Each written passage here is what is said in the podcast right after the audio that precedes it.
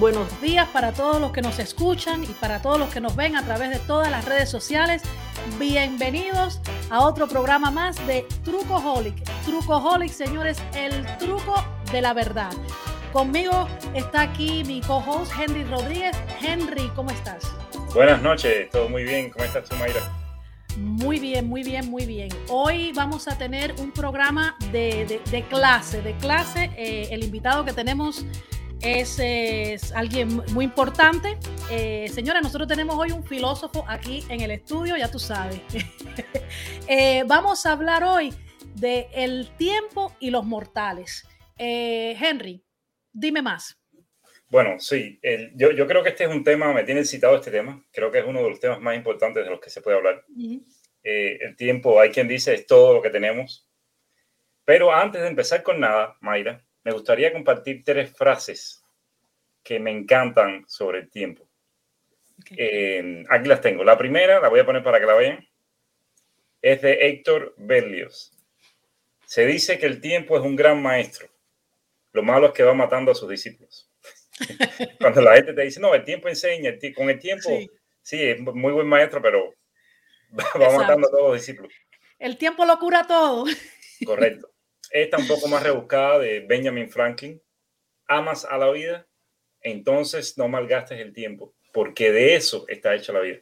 Y es curioso que siempre se hace una analogía ¿no? entre el tiempo y la vida, como que perder el tiempo es perder la vida, porque básicamente así es como la medimos. Se ha vuelto la unidad de medida de, la vida. Así mismo. Y finalmente mi favorita, aunque yo no soy un fan de Steve Jobs, pero creo que aquí la acertó. Dijo él, recordar que vas a morir es la mejor manera que conozco de evitar la trampa de pensar que tienes algo que perder. Que ya sabes que a veces cuántas cosas no dejamos de hacer, oportunidades dejamos de tomar por el miedo a fracasar pensando que tenemos algo que perder. Pero si no está consciente de que, de, que estamos de pasada, pues quizás esa actitud pudiera cambiar. Así mismo, así mismo. Eh, voy a aprovechar un momentico para, para tirar un, gol aquí y decirle a, nuestros oyentes y, a los que nos están viendo, bueno, que compartan, compartan y que nos pueden ver a través de las diferentes plataformas en nuestra página de Facebook, eh, Trucoholic Podcast, en Instagram, Trucoholic, eh, en YouTube eh, Trucoholic y lo más sencillo, la página de, de web eh, trucoholic.online. Ahí pueden eh, escucharnos en todas las diferentes plataformas y hacer comentarios. También si quieren participar en cualquiera de los programas, eh, pueden ver el calendario y pueden darnos sus opiniones, señores, sus, sus comentarios, lo que sea. Comentarios constructivos, aunque usted no haya construido nada en su vida. bueno, Henry, vámonos. Bueno, yo creo que es tiempo de, presentar, Mayra, a nuestro invitado. ¿Qué te parece? Me parece fabuloso. Bueno, quédense con nosotros, ahora lo presentamos.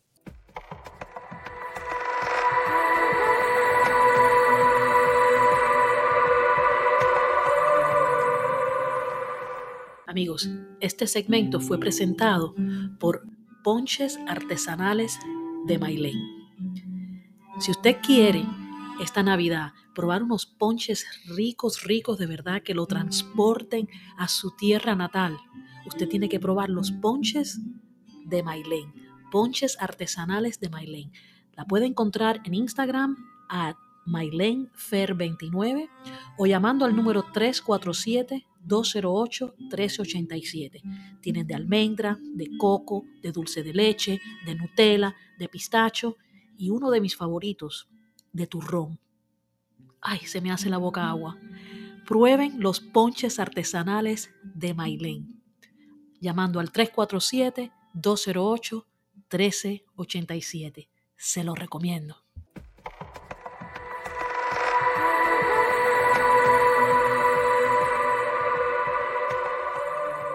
Buenas noches, Félix Benzant.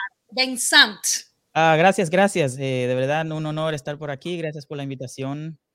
Eh, mi nombre es Félix Benzán, para los que no me conocen. Eh, me gusta mucho la filosofía y bueno, me interesó mucho cuando Henry me dijo eh, que vamos a tener un tema ahí filosófico, especialmente el tema del tiempo, que es un tema que, que me ha preocupado por mucho tiempo. Y ya que también sucede que en, algunos, en algunas cosas donde he trabajado en la filosofía, siempre se apela al tiempo, entonces eh, uno siempre tiene que buscar a ver cómo, cómo explicar una noción que uno está tratando de explicar eh, a partir de eh, esta noción del tiempo. Entonces, eso hace que pueda que la postura que uno tenga sea un poco complicada porque, porque estamos metiendo el tiempo ahí y así sucesivamente, pero por eso es una noción muy interesante la filosofía y también, por ejemplo, la, la física también. Así que de verdad que me, me, me, me gustó el tema de la, de la conversación.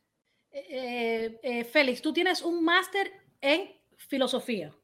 Estoy terminando un máster en filosofía. Tengo una licenciatura en filosofía y estoy terminando, me queda un semestre para terminar el, el máster, sí.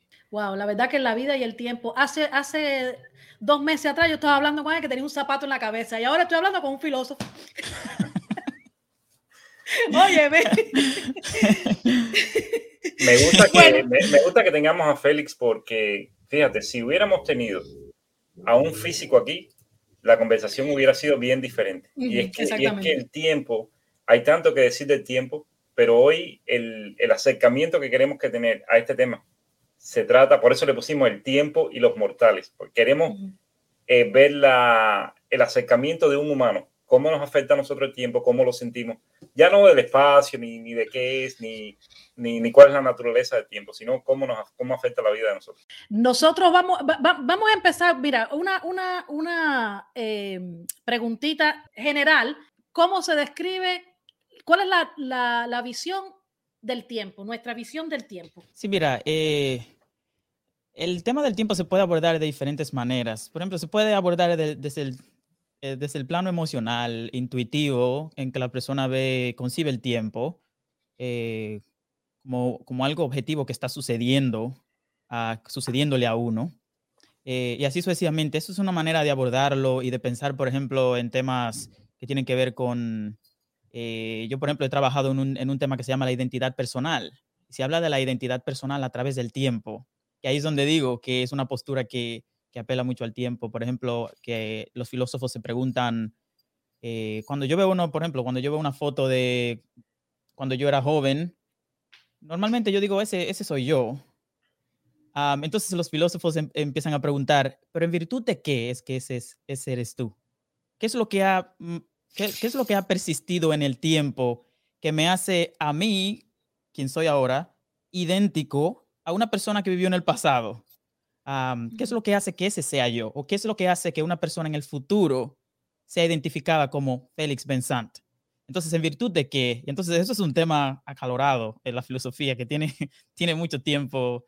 Eh, entonces, es, solamente para, para que veamos cómo el tiempo eh, puede encajar en muchas tesis que se, que se puedan dar en la filosofía. Entonces, dependiendo de qué forma es que lo vamos a abordar, puede que tenga implicaciones. puede abordarse el tema de, del tiempo concerniente a la muerte, por ejemplo. Puede abordarse el tema del tiempo concerniente a la identidad, como dije, y no solamente a la identidad de, los, de nosotros los humanos, sino a la identidad de los objetos también. Eh, y entonces, dependiendo de cuál sea la postura que uno tome, hay diferentes perspectivas en la filosofía del tiempo y dependiendo de cuál sea la teoría que uno, uno quiera presentar, entonces uno, uno, apela a una cierta postura del tiempo. Pero en general hay dos posturas del tiempo en la filosofía generalmente. No sé si, si, si quieran que describa cuáles son esas dos posturas o si prefieren... Sí, no, adelante. Sí, claro, claro, adelante. Sí, eh, a veces son un poquito complejas, así que trataré de explicarlo lo más sencillo posible. Si, si digo algún término ahí que no queda del todo claro, me pueden preguntar y lo, lo corrijo o lo explico. Eh, en, la, en, la, filosofía hay dos, hay dos nociones, dos maneras de concebir el tiempo. A una se le llama presentismo, tiene varios nombres, presentismo o teoría A del tiempo. Y está entonces la otra teoría que se le llama la teoría B del tiempo o la teoría cuadrimensional, porque, porque concibe el tiempo como una dimensión del espacio. Entonces, el presentismo es la noción intuitiva que tenemos nosotros, que dice que lo único real es el presente. El pasado ya no está, el pasado existe en nuestra memoria y el futuro existe como en nuestras predicciones. Pero el presente es lo único que existe. Eso es lo que dice el presentismo y por eso su nombre presentismo. Claro. Em, entonces está la, la, otra teoría del tiempo, la teoría B, que dice, no, todo existe ahora mismo. Es solamente que eh, estamos como en una faceta, cuando, cuando yo digo eh, estoy viviendo hoy, yo solamente estoy apuntando a una faceta de mi vida. Y esa faceta no es necesariamente objetiva. Eh, ¿A qué me refiero? La, como dije ahorita, el, presentismo, que es la posición más intuitiva, dice que cuando hablamos del pasado, del presente y del futuro, estamos hablando de cualidades reales del tiempo. Es solamente que lo, lo real es el presente, pero que el tiempo está de verdad dividido en esos, en esos tres, uh, como en estos tres, eh, en esas tres partes, pasado, presente y futuro. Pero la teoría de B del tiempo dice, no, no, eso es una manera de hablar cuando hablamos de pasado, presente y futuro. Eh, en realidad no hay, no hay tiempo, en realidad. Ellos dicen que lo único que podemos hablar objetivamente es de un evento ah, que antecede a otro, pero no necesariamente en el tiempo, es simplemente que lo antecede y ya. Es como mirar un bloque extendido en el espacio. ¿Como tres dimensiones tú me estás hablando? No. Bueno, la teoría B del tiempo dice que son cuatro dimensiones. Ah, oye. Sí, exacto, porque el tiempo conviene a conformar una de esas dimensiones. Entonces, ellos ven, nos conciben a nosotros como, si yo me pongo a pensar, por ejemplo, cuando yo era un bebé y ahora hasta donde he llegado hasta ahora, ellos dicen que la mejor manera de visualizarlo es viéndome a mí mismo como en un bloque que se extiende a través del tiempo. Yo soy ese bloque. Yo no soy Félix ahora, no. Eso es solamente una parte de mí.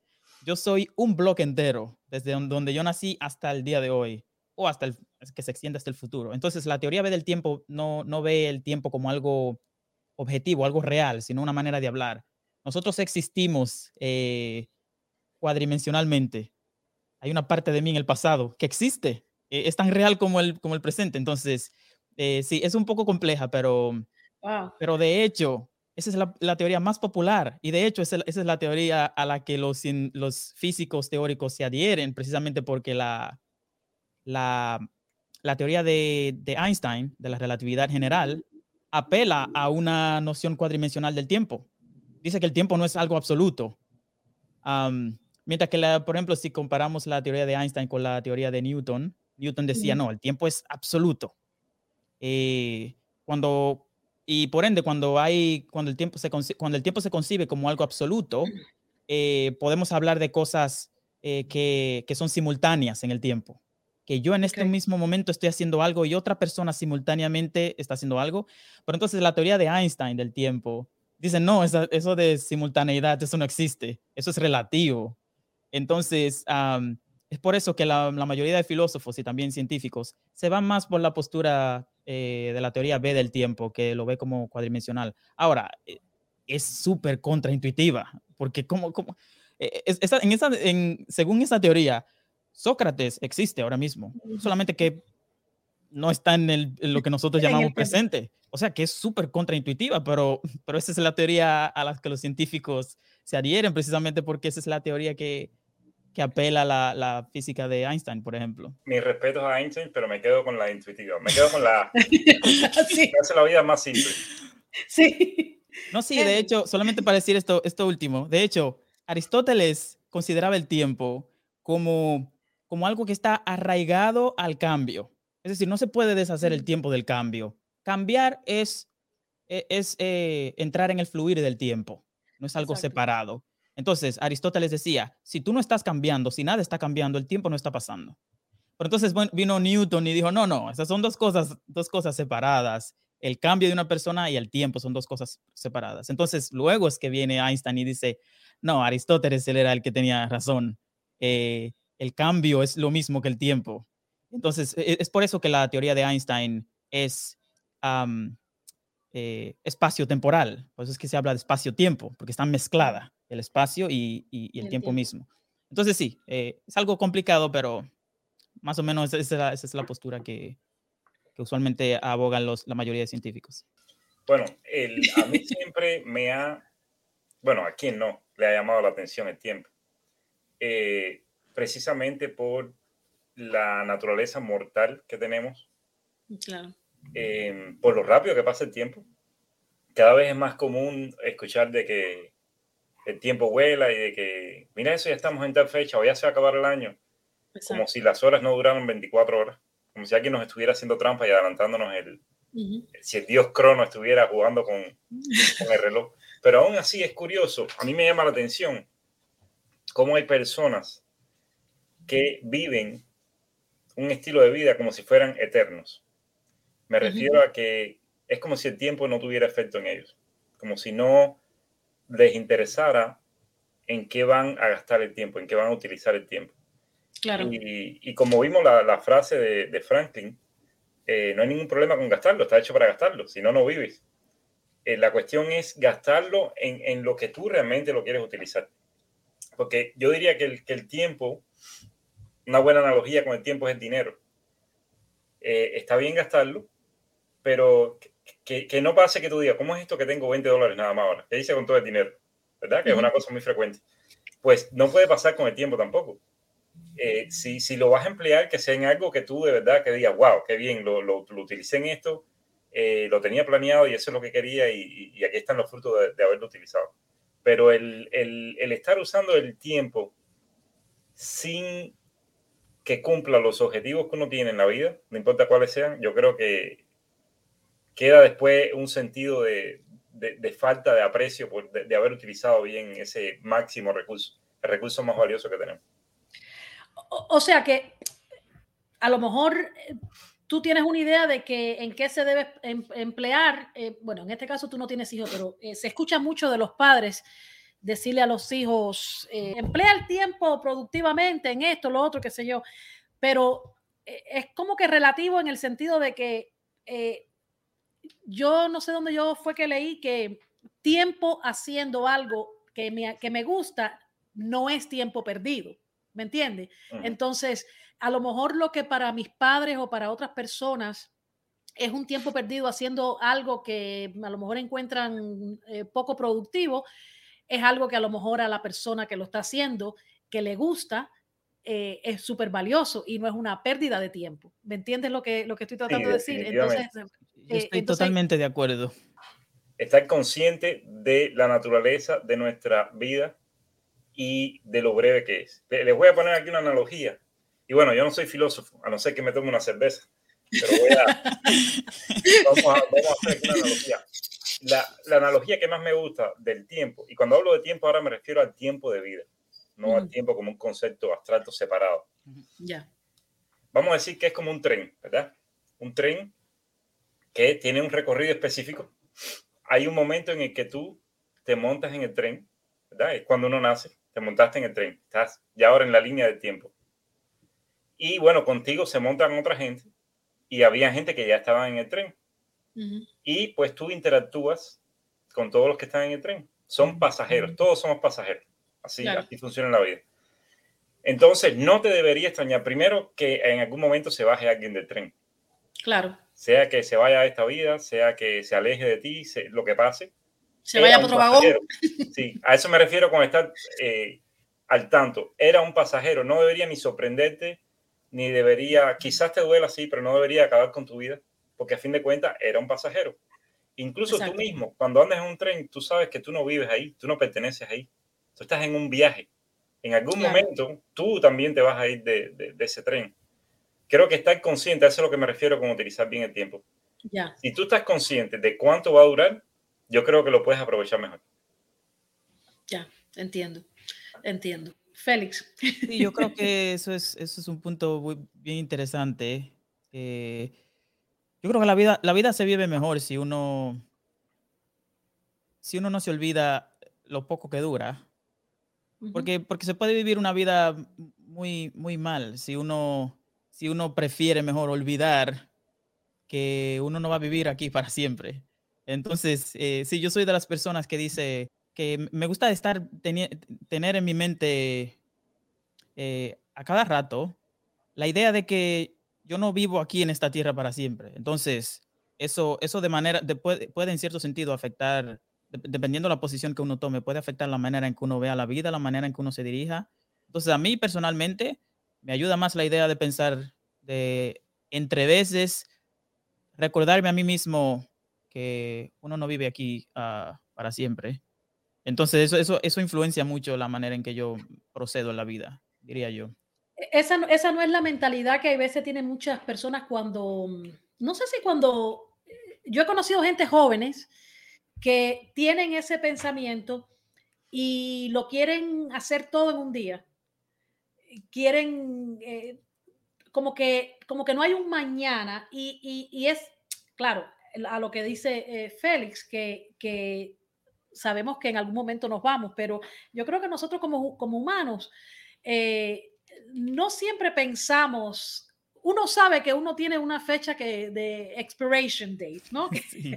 Pero pero uno nunca piensa en eso. Uno sabe que se acuesta todas las noches y que al otro día se va a levantar, es verdad. Y, pero sí hay gente que, que tú los ves que, que, que es un, un, un, constante movimiento porque tienen que terminarlo todo como que ya el viernes se, se, le, acaba, se, le, acaba, se le acaba el motor.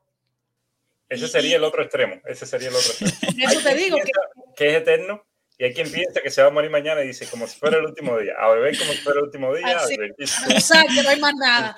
Yo tengo un amigo que eh, a veces me, me, dice, oye, tú no tienes la idea de que tú vas a vivir para siempre. Tú, a ti no te parece que como que tú nunca te vas a morir, tú no... Y de bueno, eso le pasa a todo el mundo, ¿no? Uno, porque tanto porque no piensas en eso, como pasa lo que tú dices, Mayra, te levantas todos los días, ves el sol salir todos los días, todos los días, y esa sucesión puede que te haga pensar que, o, o que se te olvide, ¿no? Tu naturaleza. Y entonces me decía, pero además yo pienso que a veces que, que, cuando yo me muera se acaba el mundo.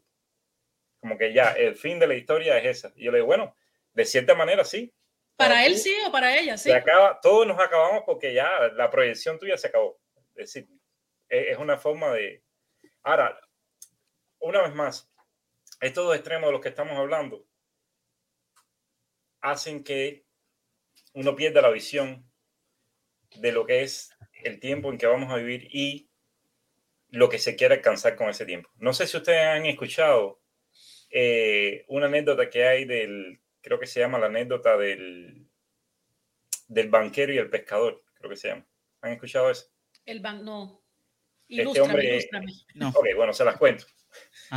Eh, tenía, tenemos a este hombre que era un pescador y vivía en una isla, ¿no? Entonces su labor era pescar, se dedicaba a pescar, de eso vivía él y su familia. Y pues este banquero va a hacer un negocio en la isla y tenía que esperar como dos horas y se pone ahí a, a ver cómo trabajaban ¿no? los pescadores y eso.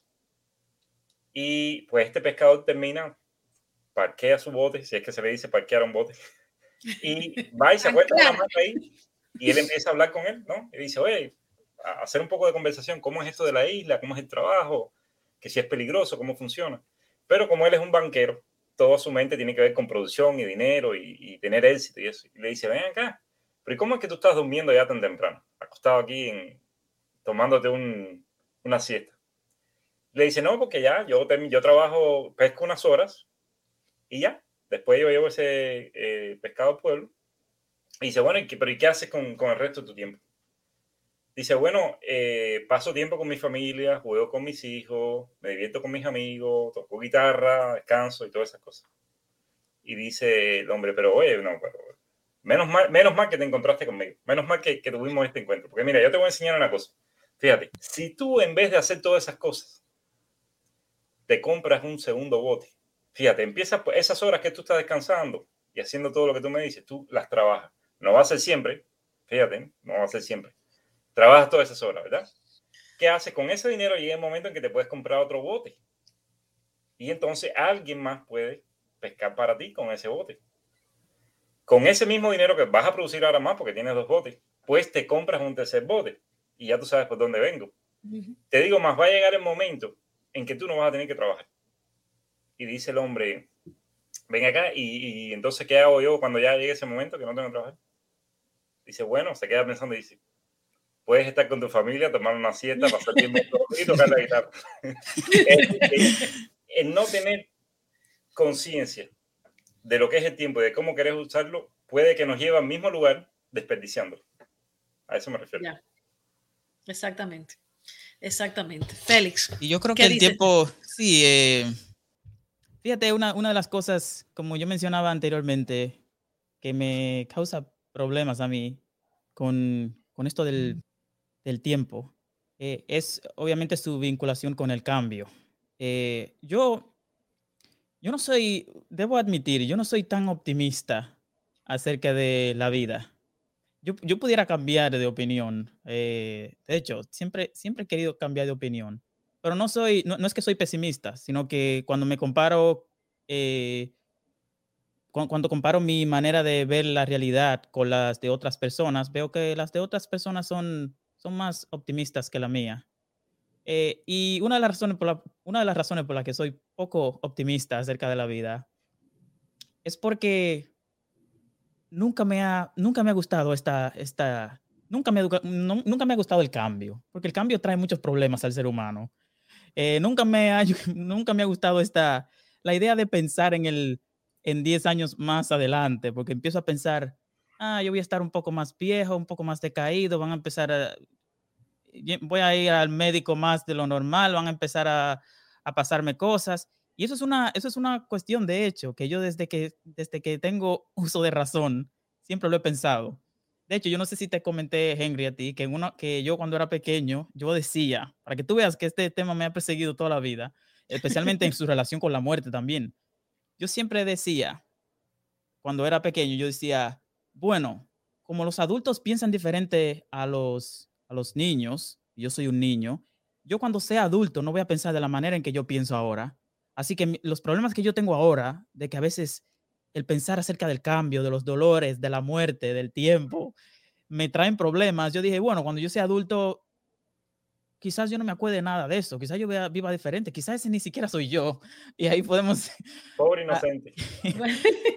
yo dije, quizás ese ni siquiera sea yo, porque va a ser tan diferente esa persona, ese adulto, que no va a tener los mismos sentimientos que yo. Entonces, yo, esa era mi, como mi propia protección de, de, de, decir, bueno, este miedo que yo le tengo como a la muerte o al cambio, yo no lo voy a tener en el futuro, así que todo está bien. Esa era como, como mi manera de, de acoplarme a la realidad. Pero me, he dado cuenta que no, el tema me ha perseguido toda la vida. Y esa es una de las razones por las que, no sé, a veces no soy tan, quizás no tan optimista como... como, Pero Félix, ¿le tienes miedo al cambio, le tienes miedo a la muerte y le tienes miedo a la vejez? Eh, que, que en realidad, como filósofo, o sea, es que el cambio tiene que venir, la vejez tiene que venir y la muerte es inevitable.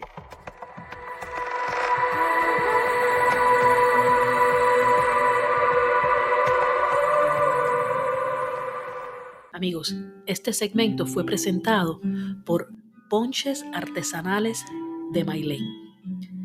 Si usted quiere esta Navidad probar unos ponches ricos, ricos de verdad que lo transporten a su tierra natal, usted tiene que probar los ponches de Mailén, ponches artesanales de Mailén. La puede encontrar en Instagram a mailenfer29 o llamando al número 347 208-1387. Tienen de almendra, de coco, de dulce de leche, de Nutella, de pistacho y uno de mis favoritos, de turrón. Ay, se me hace la boca agua. Prueben los ponches artesanales de Mailén, llamando al 347-208-1387. Se lo recomiendo.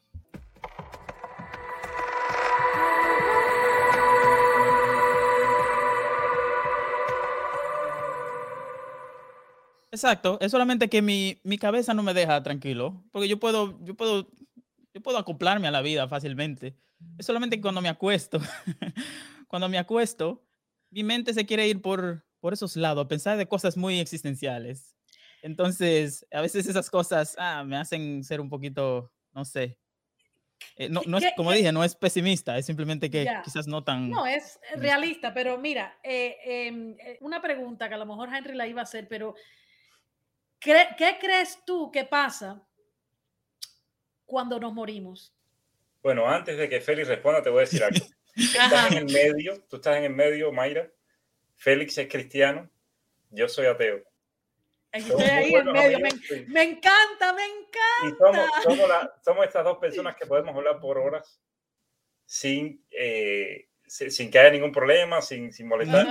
Y aunque pensamos totalmente diferente. Pero me encanta esa pregunta que hiciste y la quiero modificar un poquito, si tú me lo permites. Ok, claro. Es decir, la perspectiva de un ateo, por ejemplo, con respecto al tiempo, supongo yo que debe ser bien diferente de alguien que cree que va a tener otra vida, no importa si no es en la Tierra, pero que puede vivir para siempre, que tiene esa posibilidad. Yo quisiera preguntarle a Félix, ¿cómo alguien que tiene esa posibilidad ve el tiempo ahora? Si es menos importante aprovecharlo porque de todas maneras va a ser eterno o de todas maneras se, se preocupa por eso. Fíjate, antes de, entrar a ese punto, solamente quería hacer una, una pequeña aclaración. que cuando yo estaba hablando del temor a la muerte, yo diría, aunque sí hay, hay, hay, temor, pero yo diría para caracterizarlo de la mejor manera, yo creo que me, me voy por la línea de un escritor que leí una vez que decía, yo no estoy tan, no soy tan temeroso de la muerte como estoy avergonzado por ella. Es decir, él decía, yo le tengo miedo a la muerte, pero, pero me siento más avergonzado de la muerte que el temor que le tengo. Y con avergonzado él quería decir como, como, como, como, ¿por qué, por qué al ser humano, un, un, un, un ser que puede, ¿sabe? Que trasciende, que en, cierto, en cierta medida es mayor que todos los animales que conocemos, porque tiene esta conciencia, ¿cómo que el ser humano, que sí es consciente de lo que sucede, tiene que atravesar por esta pésima, e, e, este proceso tan tan horroroso. Vergonzoso. Entonces, y por eso él decía, es, es como una vergüenza para nosotros, una, unos, unas, nosotros que somos personas eh, que trascendemos como lo, los animales, las plantas, somos, somos más inteligentes, somos... Entonces, ¿por qué no tenemos ese, por qué nos morimos así como si nada? O sea, una persona que tú ves, que tú ves hoy día, muy inteligente quizás, eh, una posición eh, económica buena, que vive la vida feliz, de repente mañana se muere y ya, como si, como si la vida dijera, ah, a mí, no me importa quién tú seas, te fuiste y ya. Entonces él decía, es como, es como una mezcla de, de miedo, pero también de como de vergüenza que le provoca el, la muerte. Entonces yo, yo estoy como en, como en esas dos ahí. Eh, esa es como mi manera de ver las cosas. Primero, primero que nada, eh, Henry, yo quiero que tú me contestes esa pregunta. ¿Qué piensa un ateo? ¿Qué pasa el día que Mayra Amaral se muera? Exactamente lo mismo. Me vas a extrañar, yo sé que me vas a extrañar. Esa es la primero. Bueno, si es que, si es que me voy después. No, aquí los tickets no están repartidos. Esa es Exacto. una cosa curiosa del tiempo. Pero, ¿qué pasa después que uno se muere? Exactamente lo mismo que antes de nacer. No hay historia de ti, no hay registro, no hay... No hay nada. Los ateos somos más aburridos con ese tema, no hay más nada que hablar. Sí, mira, en, en, mi caso, obviamente, como yo soy, como yo soy cristiano, uh, yo, yo, tengo otra manera de pensar. Eh, pero debo aclarar bien qué es lo que yo creo aquí, porque eh, mi visión acerca de lo que viene de, después de la muerte es una creencia, obviamente. No es necesariamente una creencia no fundamentada, porque no es una creencia que simplemente yo me senté y dije, sí, mañana vamos, mañana yo voy a vivir. No, no, no se trata de eso. Pero sí quiero, quiero recalcar que sí es una, una creencia. ¿A qué me refiero? Bueno, que nadie sabe qué es lo que va a pasar mañana. De eso yo creo que podemos estar de acuerdo todos. Nadie sabe. Y cualquiera, cualquier persona que afirme, no, yo sí sé lo que va a pasar mañana, después de, o sea, después que yo muera. Eh, cualquier persona que afirme eso, yo lo voy, a mirar un poco con escepticismo. Eh, entonces, nosotros los cristianos, o al menos yo, eh, creemos eh, que la vida no se acaba cuando uno muere y lo creemos obviamente en base a otras cosas, no, no así como, como fe ciega, como dicen algunas personas. Pero sí, em, creo que Henry me preguntó algo concerniente a... Yo creo que... ¿cómo, ¿Cómo lo hace diferente? por ejemplo mío. Es como, que, es como que un niño vaya a la playa, cree que va a estar por dos horas y está volviéndose loco tratando de jugar antes que se lo vayan a las horas y que la mamá le diga, ¿sabes qué? Nos vamos a quedar a vivir en la playa. Wow.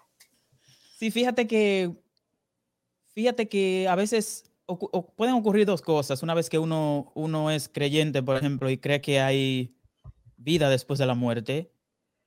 Una, puede ocurrir lo que, lo que ocurrió con muchos cristianos en el primer siglo del cristianismo, que empezaron a dejar de, de hacer sus quehaceres, ya no querían ni trabajar, como Pablo dice en algunas cartas.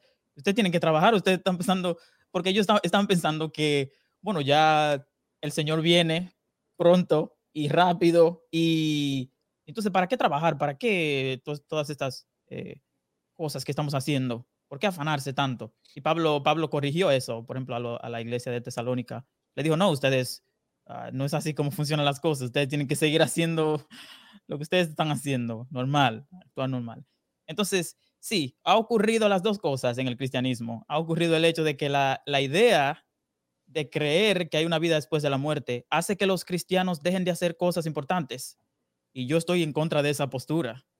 Pero también está la, también está la postura donde, donde sí los cristianos se han aferrado a, a contribuir a la sociedad basados precisamente en esa idea de, de que hay una vida después de la muerte. Entonces, las dos posturas existen, pero yo voy más con la de, de seguir haciendo todo el bien posible que uno pueda hacer y enfocado en, la, en, las cosas importantes de la vida. Eh, no, no, no, no por el hecho de creer que haya vida después de la muerte vamos a, a cambiar de, de, opinión o de perspectiva acerca de la vida o lo que sea. Yo, eh, yo obviamente... Te quita un poco la urgencia, como que, por ejemplo, yo pensaría, es ahora o nunca cuando, tienes esa otra esperanza, ¿te quita un poco la urgencia? ¿Lo tomas más con calma o, es igual de, de, querer aprovechar cada segundo? Fíjate que por eso me hablaba anteriormente sobre mi visión un poco pesimista de la realidad. Yo, me, yo he visto que muchos creyentes son completamente al contrario, que, eh, totalmente opuestos a mí, a mi pensar acerca de la realidad, precisamente porque ellos creen que hay vida después de la muerte. Sin embargo, para mí, el hecho de bueno, no es el hecho de que haya o no vida después de la muerte que me hace a mí tomar una postura semi pesimista de la realidad. Es simplemente el hecho de que a mí me parece la vida, yo, yo, yo, yo siento que vivo en una, en una dicotomía, en un, en un dilema. ¿Y cuál es el dilema? Bueno, el, el dilema es este, que la vida a mí me parece fantástica, hermosa, pero entonces te trae con, la, con esa hermosura, te trae un montón de problemas que son letales, son problemas existenciales tremendos. Entonces yo, eso es lo que me parece a mí, que no me hace a mí, la mente mía no me deja a veces como enfocarme, pero, pero cuando digo enfocarme no me refiero a que eso está, esto está influenciando la manera en que yo actúo, es simplemente que influencia la manera en que yo pienso a veces, o cuando me voy a la cama a dormir. Entonces, esas son, esas son cosas que me vienen a la mente, pero sí, eh, ese, es, el problema, la dicotomía que tengo. Mira, es curioso porque yo yo no pienso en la muerte, incluso hasta en los momentos más difíciles que he tenido, porque tú no crees que todo eso, eso que acabas de decir de que la vida eh, es, bella y todo, pero que te trae unos problemas, que es verdad, te trae cada cosa que tú dices. Óyeme, si es el karma, ¿qué hice yo para pagar esto? Pero yo creo que esa es parte de la belleza de vivir, porque con todos esos problemas que la vida te da, no hay ningún problema en esta vida que no te enseñe una lección. Hay quienes, hay quienes no lo ven de esa manera, hay quienes eh, eh, tienen problemas y, y, vuelven a tener el mismo problema años después y, y, tú lo ves que siempre están quejándose, pero que no, que no analizan y dicen, bueno, mira, tengo este problema, eh, ¿por qué me está pasando esto? y por qué estoy pasando por esto y qué tengo que aprender de esto. Creo que esa es la belleza de la vida como tal y que, y, que no está supuesto, yo no creo que la vida está supuesta a ser ni fácil ni difícil, es simplemente lo que hay y, y que pasan cosas y que tú tienes que tener la, la capacidad, me imagino, a medida que vas evolucionando como ser humano, de, de, mm, de, ver los problemas como tal y coger el, el toro por, por, los cuernos y decir, ¿qué hago con esto? ¿Me entiendes? Eh, y en la cuestión de la muerte, sí, es verdad. Eh, yo no sé lo que pasa porque yo eh, he, estado en, en, en, diferentes religiones y, cada una me dice algo diferente. Entonces yo cojo más o menos un poquito de cada cual y, y digo, bueno, pero el pensar así en la muerte, como que a lo mejor es miedo a pensar de que como no sé lo que viene, no, no, lo veo de esa manera. Por ejemplo, mi madre, eh, eh, yo creo que todo, ella ya está mayor, pero yo creo que mi madre toda la vida le ha tenido miedo a la muerte. Y ese miedo es precisamente el por qué mi madre tiene hoy en día 92 años y sigue para adelante. Porque yo creo que cada vez que la, que la muerte viene, ella dice, oye, yo no estoy ready para ti, vete. Pero mira, mira qué interesante, porque yo creo que este, concuerdo contigo, por ejemplo, que una de, las, una de las cosas que hace bella la vida no es el vivir con, sin problemas. De hecho, los problemas eh, influyen en, en, el, en, el, aprecio que uno tiene a la vida. De hecho, en el aprecio que uno tiene a otro ser humano también. El problema que tú hayas tenido con ese ser humano. Eh, más bien yo me refería o me referiría a, a problemas más trágicos, aunque obviamente hay maneras de sobrepasarlos. Pero, por ejemplo, para hacer una confesión aquí, una confesión que no creo que... Confesiones de grande. Que, no, he, no creo que he hecho una confesión así en, en público antes. Exclusivo en Trucoholic, señores. Trucoholic, el truco de la verdad. No se pierdan este programa. Sí, voy a hacer una confesión acerca de mi, mi manera de pensar a veces con, por ejemplo, yo soy, soy débil para escuchar malas noticias. Yo, por ejemplo, no puedo ver, no puedo ver la, no puedo ver en YouTube la, lo que pasó, por ejemplo, en el 911. No puedo, o sea, mi, mi, yo no puedo. Eh, y, y, no puedo en el sentido, no es porque, en realidad no es porque me da cosa ver eh, situaciones difíciles, eso es solamente por la impotencia. La impotencia es demasiado grande, entonces eso me, me causa eh, emociones de todo, de todo, de todo tipo. Eh, y me, me, pasa lo mismo cuando yo, hubo un tiempo donde me gustaba mucho estudiar qué fue lo que pasó con Hitler y lo que Hitler hizo. Uh -huh. Y yo no sé si eso me ayudó en sí. Yo, yo no, no, quise más. Después de yo, de yo haber hecho esos estudios, miraba mucho, leía muchos libros de eso, miraba muchos documentales y todo. Y después, de hecho, fui, estuve en presencia de una de las sobrevivientes de, del holocausto, que dio una conferencia en, una, en la universidad donde yo estaba anteriormente. Eh, pero después de yo haber estudiado eso y leído cartas de gente que estuvieron, que atravesaron todo eso, hay, hay, hay, algo que ya no me, yo no, por lo cual yo no puedo ni siquiera ver videos así, no puedo ver, me, me causa una, una impotencia grande. Es más la impotencia que el, el que el horror, eh, mm. como la impotencia de no poder hacer nada. De hecho, me, me daña el día, eh, para, que, para darte un ejemplo. Y yo, y yo, por ende, no puedo ni siquiera ver un video detenidamente ya de, la torre, de las Torres Gemelas ni nada por el estilo. Y, por ende, yo no sé si es una condición psicológica, pero yo me aterra las malas noticias. A mí me aterra cuando una persona me llama y me dice, Félix, te tengo que decir algo. Así, en ese tono. De verdad, me afecta psicológicamente. Mejor dime, Félix, tengo algo, o no me lo digas así, no me lo, que me, me, me, no sé, me afecta bastante. Entonces, sí, eso es un problema, por eso es que digo, es, es, es un problema ahí combinado que yo he tenido desde mi juventud. No, yo, yo, creo que todos vivimos a, a, las malas, yo soy alérgico a las malas noticias, ni a, de hecho, yo de noche, no evitando las malas noticias, pero yo apago, el cuando yo me voy a dormir, yo apago el teléfono. Uh -huh. no, puede, sí. no, hay entrada de, de malas noticias. De Do not disturb. No, bueno, no eh, Félix, eh, yo, yo estuve en las Torres Gemelas el, el, el, 11 de septiembre, así que estás hablando con alguien que casi, casi, casi no, wow. no, no, no, lo, no lo hace. Así que, ¿De verdad? Sí, sí pero y esa es otra historia que podemos contar en otro en otro en otro podcast eh, eh, sumamente interesante. Pero sí yo estaba ahí esa esa esa, esa mañana y eh, acerca del holocausto eh, si has ido a Alemania y si no has ido te recomiendo que vayas y que y que, y que visites. No no de verdad eh, eh, vamos a ir un poquito fuera del tema, pero eh, yo tuve la oportunidad de, de, de, de ir a uno de los centros de concentración y, y el campo de concentración y la verdad que es, es, increíble desde que tú entras ahí la energía que se siente negativa obviamente por lo que pasó eh, solo, solo tú tienes que experimentarlo. Lo que yo te cuente no es nada porque a mí me lo habían contado y yo decía nada eso es cuento de la gente y no es increíble cuando entras ahí y vas eh, casi viviendo lo que, lo que, lo que, Oye, lo que Mayra, no, seas, no seas abusadora, si el muchacho te acaba de decir que si le hacen una llamada. No, pero, no, pero, no, no pero es que eso es parte de la terapia, señores, eso es parte de una terapia. Cuando tú tienes miedo a algo, tú tienes que enfrentar el miedo. Y entonces eso te ayuda, ¿no? De verdad, de verdad que sí. Pero fíjate que lo que Feli tiene no es miedo, es, es, es una es terror. que lo domina. Pero yo no, sí. yo no, no, no me opondría, no. Si yo tuviera la, la porque es, es, yo, yo, obviamente, eso me va, me, me, va a afectar, pero no es que digo que me va a afectar todavía. Simplemente que el, el, día, ese día, ese día no me voy a sentir muy bien, pero me gusta saber la verdad de las cosas. De hecho, yo, yo hasta leí historias de, de madres que iban con dos hijos a presentarse en los campos de concentración cuando salían de los vagones. Y ellos le decían, es uno de los dos que tiene que irse pero no, no puede estar con los dos.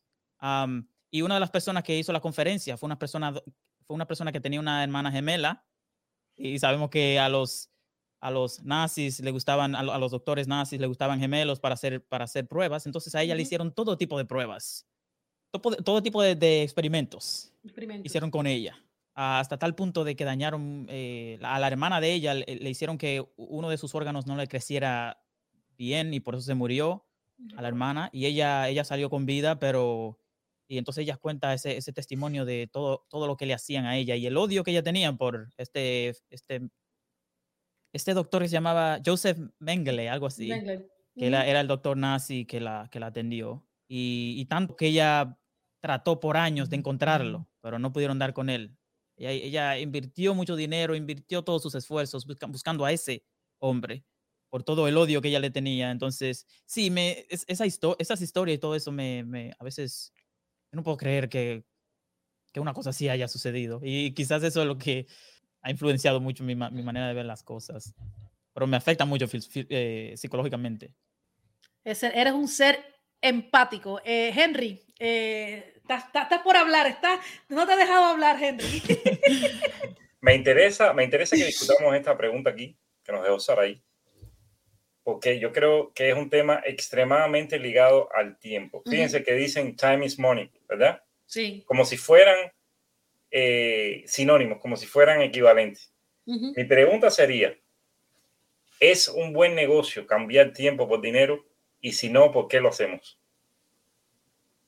Yo creo que es un pésimo negocio. Si me preguntan a mí, cambiar tiempo por dinero es un pésimo negocio, pero no siempre tenemos la opción de, no hacer ese negocio. Creo que todos tenemos que pasar una que otra vez, o la mayor parte de nuestras vidas en ocasiones, haciendo ese mal negocio. ¿Cómo manejan ustedes eso? Yo no cambio, no cambio el tiempo por nada. Para mí el tiempo más valioso que hay. Eh, lo tengo en súper alta estima. No me gusta, no me gusta perder el tiempo. Pero como como decía, yo creo que Mayra era que decía, que muchas personas pueden, o no sé si tú, Henry, uh, que muchas personas pueden verte a ti diciendo y, y, decir, él está perdiendo el tiempo. Eh, no, cuando yo estoy disfrutando mi momento, yo no estoy perdiendo el tiempo, no importa lo que yo, lo que yo haga. Yo, por ejemplo, a mí me gusta mucho jugar, eh, soy un fanático del billar. Me gusta mm, jugarlo uh, mucho. Eh, tanto así que hasta eh, tacos me he comprado. Yo tengo mi propio tacos de jugar y, le he invertido mucho tiempo. Eh, ah, yo creo que tengo videos también ahí en, mi página de Instagram jugando. Y, y, hay muchas personas que después de haberme, que no me conocían que yo jugaba billar, y después me conocen que yo juego billar, me dicen, ¿por qué tú estás perdiendo el tiempo así? Yo le digo, un segundo, un segundo. ¿Cómo perder el tiempo? ¿Cómo así? Ah, eh, ¿qué, es lo, qué, qué, significa no perder el tiempo? ¿Estar ganando dinero? No, para mí no, para mí no es eso. Para mí, mira, si el hombre viviera para siempre en esta tierra, yo pudiera tener una, una, visión diferente. Quizás yo diga, ah, dejo eso para después, me pongo a hacer otra cosa. Pero el hombre no, aquí al menos no tenemos la concesión de que no estamos seguros de que el hombre vaya a vivir, para siempre después de esta vida. O, o, tenemos al menos la certeza de que vamos a, morir en esta. Y no, y no va a pasar mucho tiempo. El hombre ya no vive casi, casi no pasa los 80 años. Entonces, si, dado que la vida es tan corta como la conocemos, la, el, lo, lo valioso es el tiempo, porque eso, eso es lo, lo que tú tienes poco. Entonces, yo creo que vale, vale la pena disfrutarlo. Ahora, si uno supiera que uno es eterno, entonces uno pudiera decir, sí, en realidad yo no debería estar jugando billar, juego después en, en 250 años o en mil años. Eh, ahora me voy a enfocar en las cosas que más son, son más útiles, pero no, esa, esa no es la realidad. Entonces, no, yo no cambiaría, no cambiaría el tiempo por dinero. Bueno, pero ¿y cuando, cuando te fue San Félix por, por el, el asunto económico? Porque, a ver, a menos que uno nazca rico, es una cosa bien agradable, estaríamos de acuerdo. Sí, fíjate. Eh, cierto tiempo en el día uno tiene que cambiarlo, ¿verdad? Por dinero para poder vivir. Sí, yo de hecho, esta es otra pregunta que yo siempre me hacía. Yo trabajaba en un sitio que es como una cocina eh, y trabajaba como manejando camiones, llevando comida a un lugar. Y no sé, cada vez que yo llegaba a mi casa, yo decía, yo no puedo vivir la vida así, porque a mí no me apasiona lo que estoy haciendo. Y yo siento que son ocho horas que yo le dedico a diario a este trabajo que no me gusta. Yo no, no siento que me está, haciendo algo. Entonces, al yo llegar a mi casa, dejo de ver mis familiares, llego tarde, cansado para bañarme y casi acostarme para levantarme a las 5 de la mañana otra vez. Yo decía, esto no es lo que yo quiero hacer. Ah, yo, de hecho, esa fue una de las grandes motivaciones mías para, para, poderme para ponerme a estudiar. Yo, yo, no, yo no creía, honestamente, que yo iba a llegar así, estudiando filosofía hasta donde he podido llegar. Yo no tenía eso en mente, fue que se me abrieron unas puertas ahí mitad de camino. Tuvieron, tuve unos profesores que me inspiraron mucho, que me motivaron y por eso yo dije, no, pues, pues veo que hay oportunidad, veo puertas abiertas. Entonces me... Pero sí, yo creo que y, yo creo que todo cambia dependiendo de la mentalidad de la persona. Si una persona es así conformista, va a decir, no, eso es lo que hay. Pero yo no, no, no, nunca pude cuadrar ahí porque yo decía siempre, son ocho horas que le dedico a este trabajo que no me gusta y yo no quiero pasar la vida entera así. Ah, entonces, sí, aunque a veces, obviamente no estoy diciendo, no todo el mundo tiene la oportunidad, por ejemplo, que yo tuve de, de, de decir, no, salgo de ese trabajo y consigo otro. No todo el mundo tiene esa posibilidad. Y, en este país también hay personas que son, por ejemplo, eh, inmigrantes que no tienen documentos. Entonces eh, están en un trabajo donde dicen, yo no puedo salir de aquí, yo no, no, puedo conseguir trabajo de otra forma. Entonces uno no puede generalizar tampoco porque cada persona está viviendo su vida diferente. Pero, pero sí, en mi caso, eh, siempre me preocupó la idea de yo llegar, de trabajar ocho horas haciendo algo que no, no me gusta, precisamente porque valoro mucho el tiempo. Bueno, tú, Mayra y, Félix, los dos, ¿qué, consejo le darían a alguien que esté en esa situación? Que tenga un trabajo, que, lo, que se sienta que está perdiendo, vaya, que está realmente cambiando su tiempo por dinero porque tiene cero remuneración emocional o, cero placer en lo, en lo, que está haciendo. ¿Qué consejo le darían a usted?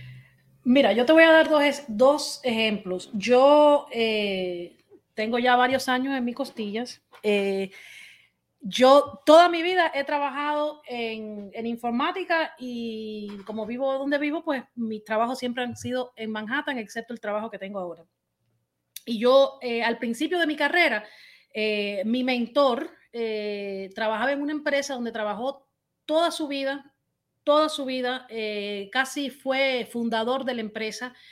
Y me acuerdo que al año de estar yo trabajando ahí, ya recién salida de la universidad, esto, la empresa la vendieron y el 90% de, de, de, los que trabajaban ahí lo dejaron ir. Yo fui una de las que me quedé porque no me pagaban tanto. ¿Qué frase tan eh, bonita tienen los americanos? Los dejaron ir. Los votaron, no, Sí, no, no, pero los votaron. no, mira, escucha, lo dejaron ir porque le dieron un package y todas esas cosas. No es que lo votaron como. le dieron un package. Que el público entienda lo que estamos hablando. Exacto. Entonces, este hombre, que era casi uno de los fundadores de la empresa, tenía dos hipotecas, tenía dos hijos, creo que en la universidad. Para hacerte la historia corta, ese hombre se suicidó eso para mí me marcó, aparte de que era mi mentor y que era un compañero de trabajo sumamente eh, eh, valioso y para mí importante, yo dije, wow, tú sabes lo que es trabajar toda tu vida, dejar de pasar tiempo con tu familia para un momento a lo mejor retirarte y ni siquiera llegar a eso por estas cosas de la vida. Ese es el ejemplo número uno. El ejemplo número dos es, volviendo a lo de las Torres Gemelas, eh, cuando las Torres Gemelas, yo estaba en una posición muy buena porque siempre he trabajado en bancos de inversiones en Wall Street. Trabajar en Wall Street es uno de los trabajos más pesados que hay, especialmente en informática, porque ahí sí el tiempo es dinero. Usted no puede eh, dejar un segundo que un sistema eh, no funcione porque son millones y billones de dólares que se pierden. Entonces el estrés es fenomenal y el pago es muy bueno, pero el estrés es, es también muy grande. Eh, cuando las Torres Gemelas, yo obviamente me quedé sin trabajo como todo el mundo, no me dejaron ir, simplemente me quedé sin trabajo. Y yo tomé un trabajo eh, eh, ganando la mitad de lo que yo ganaba en el banco, pero me sentí sumamente feliz porque yo no tenía el estrés que yo tenía cuando trabajaba en el banco. Y para mí, yo no cambio tiempo por dinero, porque la vida está hecha de momentos y momentos que tú no puedas pasar con un ser querido o con tu pareja o, el tiempo que tú quieras pasar solo o sola para hacer lo que a ti te gusta, eh, eso no te lo puede comprar el dinero. No te lo puede comprar el dinero. Entonces, cuando ya tú llegas a cierta edad y tú dices, caramba, ¿por qué no hice tal cosa? ¿Por qué no hice tal cosa? Por estar en el lío del trabajo. Y al final uno nunca sabe ni, ni, las empresas son eh, tan leal a ti como eran antes. Eh, y el tiempo pasa y no vuelve. Entonces, eh, yo no cambio ni salud por dinero, ni tiempo por, por dinero. No. Y mira, fíjate que, que también ocurre lo siguiente, que es a veces difícil salirse de, un, de una rutina en un trabajo, porque uno puede decir, yo, yo duré mucho tiempo diciendo, yo me voy de este, este, trabajo, pero que llegue el día que yo diga, ya, eso, eso, es, eso es difícil. Es que no te gustan los cambios. sí, de hecho, lo que pasó conmigo fue que, bueno, yo, estaba, yo estaba como una organización que me, que me ayudaba a hacer research en la universidad y y bueno, escuché de esta noticia de que había un seminario de tres semanas que estaban dando en Colorado, que era de filosofía, para estudiantes de filosofía. Y, y, me gustó. Y esa organización me ofreció pagarme todos los vuelos, la comida, la estadía por las tres semanas. Y me sentí feliz. Entonces voy para donde el jefe mío y le digo, ojalá él no me escuche por aquí. y le digo, mira, yo tengo esta oportunidad, mira, me están, me están costeando todo, son como, como un valor de 3 mil dólares, básicamente, que me están pagando entre vuelos y estadía. Y yo quiero ir a ese seminario de tres semanas. Él dijo, lo siento, ahora mismo estamos cortos de personas, qué sé yo. Y lo dejó ahí, o sea, no, yo no vi ni siquiera empatía de, ay, oh, qué malo. No, solamente fue como, mm, no, yo habiendo trabajado tantos años ahí. Y yo me fui decepcionado, yo dije, bueno, este es mi último día que yo vine aquí a este trabajo. Y así mismo fue que, fue que sucedió, no volví nunca. Y sí tuve problemas económicos después, porque después que regresé del seminario, entonces estaba buscando, buscando trabajo. Pero sí, sí, yo creo que a veces, a veces la misma circunstancia es que forza a uno a tener que dejar una rutina. Y yo me siento alegre de, que ocurrió eso y así yo me vi forzado a tener que salir el trabajo. Y así entonces estoy en la, posición eh, en que estoy, que he, sido privilegiado en el sentido de que a mí básicamente me, me, pagan por estudiar. Y yo no pensé que eso era posible, pero aquí en los Estados Unidos sí se puede. O sea, sí, sí se puede. Tú, tú, si tú vas a hacer una maestría en un sitio y aplicas para una buena universidad con fondos, ellos te pagan para que tú no trabajes precisamente, para que tú te dediques a los estudios. Entonces, no, no tengo quejas. Eh, y de hecho, motivo a todo el mundo a que si tiene aspiraciones a, a seguir estudiando. Yo, de hecho, dejé la escuela por mucho tiempo, yo. Eh, y yo pensé que yo no iba a volver nunca. Y de repente hubo un momento que yo dije, wow, yo, yo estoy perdiéndome tanta información porque yo aprendía tanto en la escuela. Y dije, yo, yo voy a dar otra oportunidad porque fue que me fue mal. yo vine aquí a este país y, y, tenía problemas como, eh, vine ya cuando casi graduándome de la, de la high school, entonces vine aquí a aprender inglés, entonces cuando me meto en la universidad no comprendo mucho, o sea, me, me, puedo defender, pero no, no, comprendo tan bien. Entonces eso me hizo a mí, me, me ocurrieron muchas cosas y, y de hecho, eh, mi primera clase de mala calificación, la, la, peor clase donde me fue a mí fue mi primera clase de filosofía para, para hacerte el cuento corto. Y, y, eso me, me, hizo a mí, yo dije, wow, eso es lo único que yo amo y es donde me está yendo mal. Y eso me, como que me causó un tipo de, más o menos como un trauma. Y dejé la escuela, la dejé, me, me sentí decepcionado. Y, pero después dije, estoy perdiendo mucho y traté otra vez. Y, y mira, así ocurren las cosas. Entonces, yo creo que uno siempre tiene que luchar por lo que, por lo que quiere conseguir. Yo creo que en este país te da muchas, muchas oportunidades. Entonces, quizás la gente a veces no sabe las, oportunidades que hay en este país, pero hay muchos programas que ayudan a, los hispanos, muchos programas que ayudan a personas que, son, que no están bien representadas en la, en la educación. Entonces, eh, en parte he tenido suerte, pero en parte también eh, eh, los programas aquí en Estados Unidos ayudan mucho a las personas que quieren estudiar. Entonces, motivo a la gente a que siga adelante. Eh, si quiere estudiar, que sí, que hay oportunidades eh, y que no, no sienta miedo de dejar un trabajo por simplemente porque, simplemente por miedo o por el hecho de que eh, no sabe qué va a pasar después. A veces eso, eso tiene que ocurrir para que uno... Sí, yo creo que, cosas buenas. Todo, todo, todo el éxito siempre está detrás de esa puerta que se llama miedo. Y, y la, la, gente, yo oigo mucho esto de bueno, yo vine a este país con 10 años, entonces eh, mi, yo siempre digo que mi corazón es cubano, pero mi mente es americana. Y yo, yo oigo mucho de las personas que vienen de otros países, sobre todo de países de Latinoamérica, ese temor al, al en el trabajo a, a, opinar, a decir algo, a, a, tú sabes, no a reclamarle al jefe, pero a, decir sus derechos, ¿no?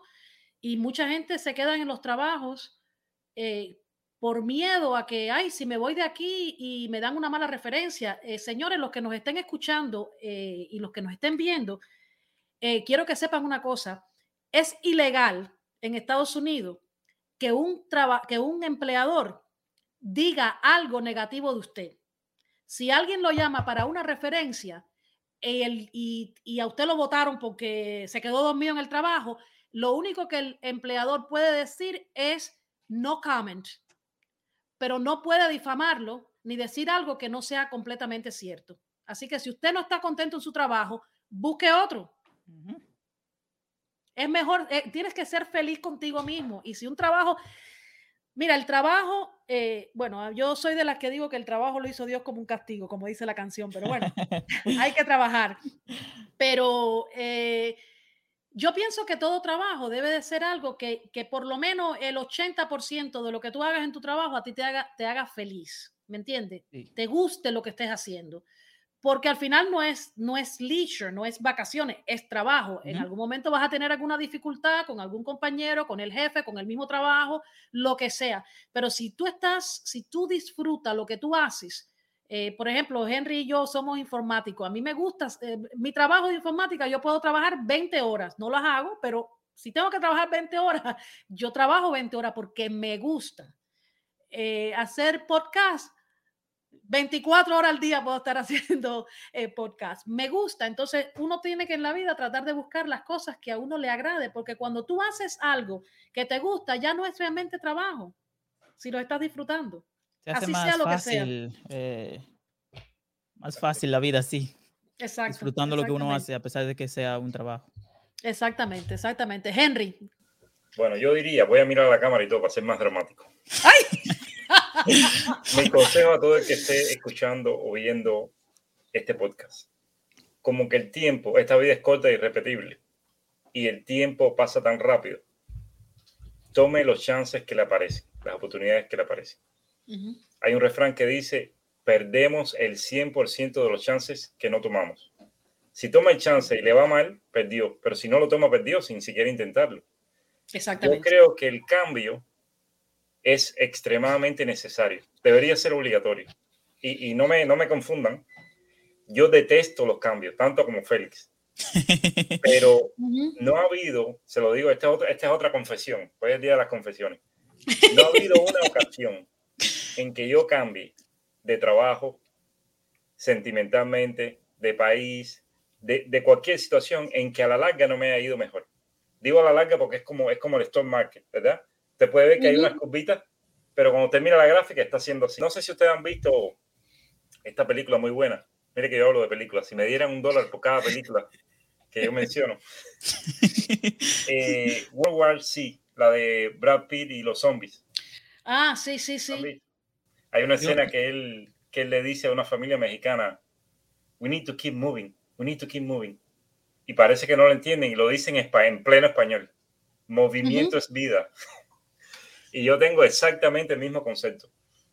El, señores, tomen, tomen los riesgos, tomen los chances. Si a usted le gusta una persona, dígaselo. Si usted está obstinado en su trabajo, váyase. Si usted quiere abrir un negocio, tome riesgo y si pierde el dinero, vuelva a reunirlo. Al final, si, si uno no, no toma esos riesgos, no va a saber si le iba a ir bien o mal. Y se va a quedar con, la, con la amargura de, de, no haberlo hecho. ¿Saben una cosa que conmigo no se puede contar? Cuando la gente dice, cuando la gente menciona la palabra retiro. No retiro espiritual. sí, no, no, no early retirement, sino cuando hablan de retiro ya cuando uno sea viejo. Ah, ya sí. me perdieron en una conversación. Yo jamás pienso cuando yo sea viejo. Y no es que crea que no vaya a llegar, pero a mí no me interesa hablar de esa etapa tiene que ser ahora. Cuando alguien me dice, no, que este tipo de inversión que es para cuando te retires, ya me perdiste, no, me interesa. No, que mira esto para cuando sea. No, señores. El, Miren, aquí viene lo curioso. Si usted hace una línea, esto es un ejercicio que les recomiendo que hagan. No es de un psicólogo ni de un terapista, esto es una cosa que se me ocurre a mí. Pero usted coge una pizarra y haga una línea, ¿verdad?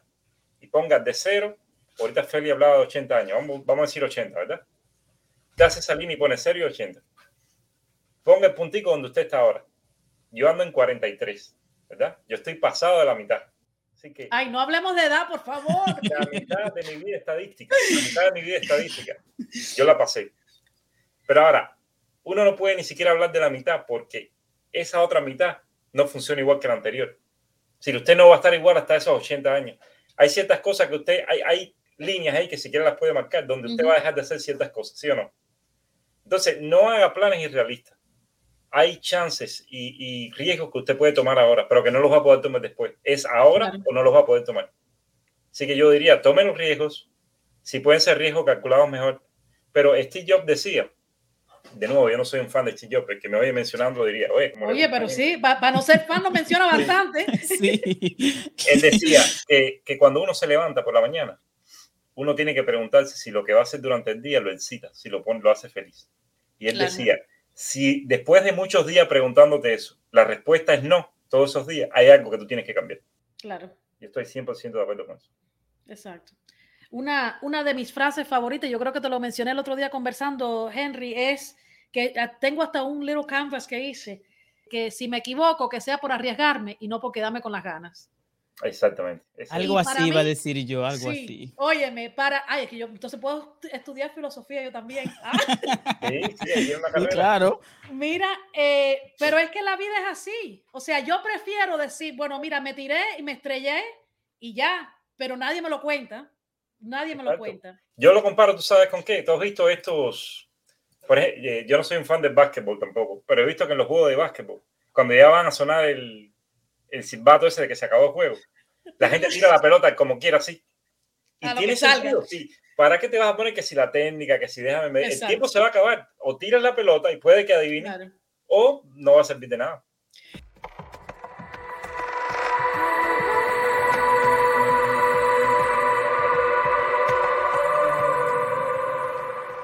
Amigos, este segmento fue presentado por Ponches Artesanales de Mailén. Si usted quiere esta Navidad probar unos ponches ricos, ricos de verdad que lo transporten a su tierra natal, usted tiene que probar los ponches de Mailén, ponches artesanales de Mailén. La puede encontrar en Instagram a mailenfer29 o llamando al número 347 208-1387. Tienen de almendra, de coco, de dulce de leche, de Nutella, de pistacho y uno de mis favoritos, de turrón. Ay, se me hace la boca agua. Prueben los ponches artesanales de Mailén, llamando al 347-208-1387. Se lo recomiendo.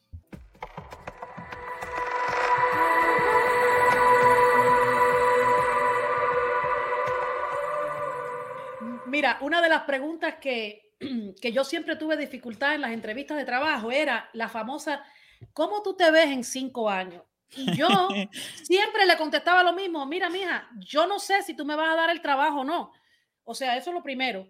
Segundo, yo no sé si yo en cinco años voy a estar viva. O sea, yo te puedo decir lo que yo te puedo dar hoy y posiblemente hasta final de este año, que espero llegar, pero de aquí a cinco años, cuántas cosas no pueden pasar. Y yo creo que la historia de mi vida, que no, obviamente no la voy a contar aquí, eh, eh, yo he pasado por tantas, eh, yo no diría cosas difíciles, pero, o a lo mejor no son tan difíciles porque soy una persona bastante fuerte, ¿no? Pero eh, yo he pasado por cada cosa y cuando yo las cuento, la gente dice, wow, que yo digo, lo mismo que dices tú, Henry, o sea, la vida es hoy, es hoy, no es deja que mmm, baje la temporada para yo tener más tiempo para pasar contigo. No, el tiempo lo quiero ahora, porque yo no sé si mañana yo me despierto o no. Y no hay segundo season. No, no, hay dos seasons, es un season nada más. Sí, exacto, exacto. No, no, no, no. Sí, o mire, sea, concerniente a lo que tú decías ahorita, eh, usualmente uno no encuentra personas que dicen, no, mira, yo he tratado y he tratado toda mi vida, eh, me he arriesgado, pero no lo he logrado No, típicamente lo que uno encuentra es personas que, que dicen es que, que, yo no, es que yo no creo que voy a... Pero que tú, claro, que hay cero probabilidad si tú nunca... ¿Que tú lo crees? si tú nunca has intentado. Pero sí, yo creo que el, porque el miedo, el miedo es una cosa, el miedo es una cosa misteriosa porque paraliza, al ser humano de una manera, tú puedes hasta decir, mañana, decir firmemente hoy, mañana voy a hacer esto. Algo que es riesgoso, que tú, donde tú vas a tomar un riesgo, pero al día, cuando llega el día, eh, es como que vienen esas emociones a uno y dicen, no, es que yo no creo, es que no, no es que no es posible, no hay probabilidad. Y, y sí, eso es lo que sucede, el, miedo paraliza a las personas. Y, y, honestamente yo no conozco personas que me hayan dicho a mí, no, mira, yo he tratado en la vida, he luchado, he hecho de todo y no, todavía tengo un trabajo pésimo. No, eso no, eso no es lo que uno encuentra en la vida. Cero, cero personas. Usualmente uno lo que encuentra es personas paralizadas, que quieren hacer cosas, pero tienen miedo de, de aventurarse. Y solo el éxito lo consiguen aquellos que se arriesgan. Exacto. Claro. Aquellos que están dispuestos a lo que sea. Y otra cosa yo pienso también que es importante es, eh, no importa cuántas veces tú te caigas. El caso es que cuando tocaste fondo, con tus mismos pies haces y levantas y, a buscar la superficie. Porque caerse se va a caer mucha gente, fracasar fracasa mucha gente en, distintas eh, facetas de la vida. Pero es decir, bueno, está bien, me caí, levanta, quita el polvo y vamos para adelante. ¿Me entiendes? Y yo creo que ahí es donde mucha gente, hay, hay, personas que tienen un primer fracaso en lo que sea, en un negocio, en lo que sea, en, en cualquier faceta de la vida. Y, y, eso mismo que dices tú, Félix, se, se, se, se, paralizan y paran el tiempo ahí y no vuelven a intentar ni, ni aunque le paguen. Y mira, eh, para darte un ejemplo de algo que me usualmente me ocurre a mí, eh, a mí me gusta hacer eh, charlas en público. Me gusta hacer como presentaciones también, por ejemplo, en filosofía. Pero hay algo que me, siempre me ha aterrado. Eh, y te voy a decir cómo yo lidio con eso. Siempre me aterra la idea de que cuando a veces tengo que hacer una presentación, pero tiene, la presentación es enfrente de filósofos, es de gente que sabe. Entonces yo siempre estoy, yo le pregunto a mis profesores, ¿cómo ustedes hacen para hacer tantas presentaciones así? ¿Usted no, no le da miedo? no, no se ponen tan nerviosos cuando tienen que presentar algo en frente de, de gente que son unos, unos crack, como dicen, que son unas eminencias. Entonces, em, y hay un profesor que me decía a mí, mira, a ver si esto te ayuda a, a reducir el miedo. Una, él, me dice, una, quien está haciendo la presentación eres tú. Tú sabes más que ellos. Aunque ellos sepan em, mucho, tú sabes más que ellos. ¿Por qué? porque eres tú que estás haciendo esa investigación de ese tema en particular. Nadie tiene fresco ese tema en su cabeza. Eh, entonces él dice, a pesar de que la gente sepa, siéntete tú mismo que tú sabes más que todo el mundo, eh, porque eres tú el que, está, el que está haciendo el research y tú eres el que está presentando tu research. La gente te puede hacer preguntas, tú si, si eh, no te pongas nervioso, es decir, si la persona te hace una pregunta y tú la encuentras complicada, le dices, o no entendí la pregunta o, o, o quizás no estoy ready para dar una respuesta ahora, eso no hay, no hay ningún problema. Entonces, y él me dice, otra cosa que tú puedes hacer como un ejercicio mental es tratar de imaginarte cómo es la realidad, no como tus sentimientos te están dictando, sino cómo es la realidad. Y la realidad es que tú eres una persona y esos que te van a ver son personas también. Y así como tú cometes falta, ellos también. No, no hay nadie más grande que otro en ese sentido. Todos cometemos fallas. Entonces, pero, pero cuando uno está en el momento, uno empieza a pensar, no, yo soy muy, yo me tranco, yo tengo problemas, ellos no, ellos son unos, unas eminencias. Entonces es, es, como una, tenemos una visión de la, de la realidad que es adulterada y por ende eso nos, nos trae nerviosismo. Entonces, no sé, a veces cuando yo tengo que presentar algo, un papel o algo, eh, me ayuda como un ejercicio mental a pensar, acuérdate, de este tema eres tú el, el, que lo has investigado, no más nadie. Eres tú el que le has dedicado tiempo a este tema. Nadie está concentrado en ese tema, ellos están concentrados en otros temas. Y segundo, esas son personas igual que tú, han cometido errores igual que tú, los que vas a cometer. Así que no, eso no me quita todo el nerviosismo, pero al menos me, me lo reduce un poco. Qué bien. Un tipo de autoterapia. Bueno, es todo eso, Félix, sin mencionar que ellos pasaron por lo mismo que tú en exacto, ese momento. Exacto. Y saben cómo se siente y saben cómo resulta el estar pasando por ese momento. El, una de las cosas que yo quería mencionar para, para las personas que están, que se sienten atrapadas con su día, eh, gastando su día en la forma en que no quisieran, sobre todo con, con respecto al trabajo.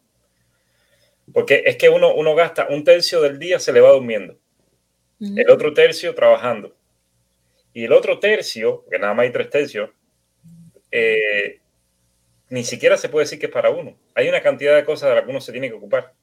De hecho, mira, si manejas media hora, ida y vuelta ya es una hora. Ya hay de esa hora tienes que contarla. Si te preparas para el trabajo, tienes que contarlo. Deberes en la casa, o si tienes hijos, peor todavía. Es tan poco el tiempo del día que uno se puede dedicar a uno mismo que hay que analizar qué está pasando y hay salidas. El tema del podcast no tiene que ver con esas salidas, quizás podamos hacer uno para ello, pero hay formas de hacer que el dinero trabaje para usted, en vez de usted estar cazando el dinero como si fuera una zanahoria. Eh, todos están en informarse, en dedicarle tiempo. Si, si uno quiere que haya un cambio en la vida de uno, dos cosas hay que hacer. Una es tomar riesgo, como hablamos, pero la otra también es documentarse, educarse, empezar a buscar las salidas. No, eso no viene por providencia divina. Uno tiene que conversar con personas, hacer relaciones, investigar y como hizo Félix, y empezar a buscar una forma en que uno pueda cambiar la realidad que uno está viviendo. No hay que rendirse y decir, esta es la realidad que hay, para nada. Lo que hay es que empezar a buscar la forma en que usted quiere que sea su vida. Empezar a visualizarla incluso para, para partir de ahí tomar las acciones que hagan falta para llegar a ese punto. Exacto. Esto, ¿qué más comentarios hay por ahí, Henry? Déjame ver. Teníamos este, bueno, nos dice aquí Saraí, ¿cuándo puedes aprovechar mejor el tiempo, de joven o de viejo. Algunos disfrutan ahora y pagan después. Algunos invierten ahora y de viejos tienen el tiempo, pero no la energía. ¿Qué creen? Muy buena pregunta esa. Sí. Quizás eh, Félix nos quiere decir cómo es ver Bueno, yo lo veo no, no tan convencional, porque ah, yo me enfoco más en el ahora y trato de olvidarme un poquito del después. Eh, yo creo que es, es precisamente en, en, la juventud donde uno puede hacer cosas que después no va a poder hacer. Entonces yo tiendo a hacer más, a optar más por esa alternativa. Eh, y de hecho, esa es una de las razones por las que no, eh, porque no tengo hijos, precisamente. Eh, esto es, es, otro tema que, que también está vinculado ahí con mi, con mi visión de la realidad y del tiempo. pero sí, Los hijos envejecen. Entonces, eso sí, pero yo creo que obviamente, eh, yo creo que es cada persona que tiene como que examinar su vida, cómo es, para ver si, y hacerse como un, un, tipo de ejercicio mental de cómo esa persona se ve, eh, eh, qué se ve haciendo, qué es lo que le gusta hacer y así sucesivamente, porque para mí yo, yo prefiero disfrutar más bien la juventud. Y cuando hablo de disfrutar, no estoy hablando de, de, estoy hablando de hacer lo que me gusta hacer. Claro. Ah, ese es mi, mi approach. Mayra, Mayra, tu, visión. Bueno, yo, yo tengo ya unos muchos años más que ustedes y yo eh, te puedo decir que yo em, he vivido la vida como, como, mi, como una de mis canciones favoritas de Frank Sinatra, a mi manera. Yo he hecho todo lo que he querido hacer y algunas me han salido bien, otras me han salido mal, pero lo he hecho. Y soy una persona que siempre hago lo que quiero hacer. Eh, no escucho consejos, pero no siempre los sigo. Eh, porque me gusta equivocarme por mí. Si cometo un error, una equivocación en mi vida, es porque yo tomé la decisión, no porque fulano me dijo, haz esto. Porque ahí sí me sentiría pésima, ¿me entiendes? Y yo creo que yo eh, he disfrutado cada etapa de mi vida a plenitud. He hecho lo que he querido hacer. Algunas cosas se me han quedado, pero, pero bueno. Dicen que el que no oye consejo no, llega, viejo. por eso yo me veo, por eso yo me veo tan, pero por eso yo me veo tan joven, señores. Oye, a mí no me dicen, oye, pero tú nunca quieres hablar de, de retiro ni de la vejez. Y cuando tú seas viejo, le digo, ¿me suicido? Eso no es sencillo, eso no No, no, yo creo que, yo... que mi humor es un poco, un poco oscuro. Pero no, yo, yo creo que yo creo que yo creo que de eso se trata la vida, señores, de, de, de, de ser siempre tú y de aceptarte con tus defectos, con tus virtudes y de hacer las cosas que tú quieras hacer. O sea, que cuando, que cuando yo mire, cuando yo llegue a cierta edad y yo esté ya a finales de, mis días, que yo mire atrás y que yo pueda volver a, recordar y a revivir todo lo lindo que yo he vivido en mi vida y, lo lindo que ha sido la vida a pesar de, las, de las malas experiencias que, que, que, a veces uno tiene que, experimentar. A pesar de los buches amargos. A pesar de los buches amargos. De los buches amargos, de, todos estos buches amargos, tú sabes que yo lo, lo, que siempre ha pasado es que estoy un paso más a un, a un nivel más alto en evolución como ser humano, porque eh, siempre hay un aprendizaje, siempre, aunque tú no lo quieras ver, siempre, siempre, siempre hay algo que aprender. Bueno, yo creo que hemos abarcado bien el, el, el tema para el tiempo que, que le hemos dedicado. Quiero, Mayra, primero que todo agradecerle a Félix por su participación aquí, por los aportes que nos ha hecho, por, por la grata compañía durante esta hora y 20 minutos. Gracias, Félix, por estar aquí con nosotros. Sí, sí, a la orden. Espero que me sigan invitando.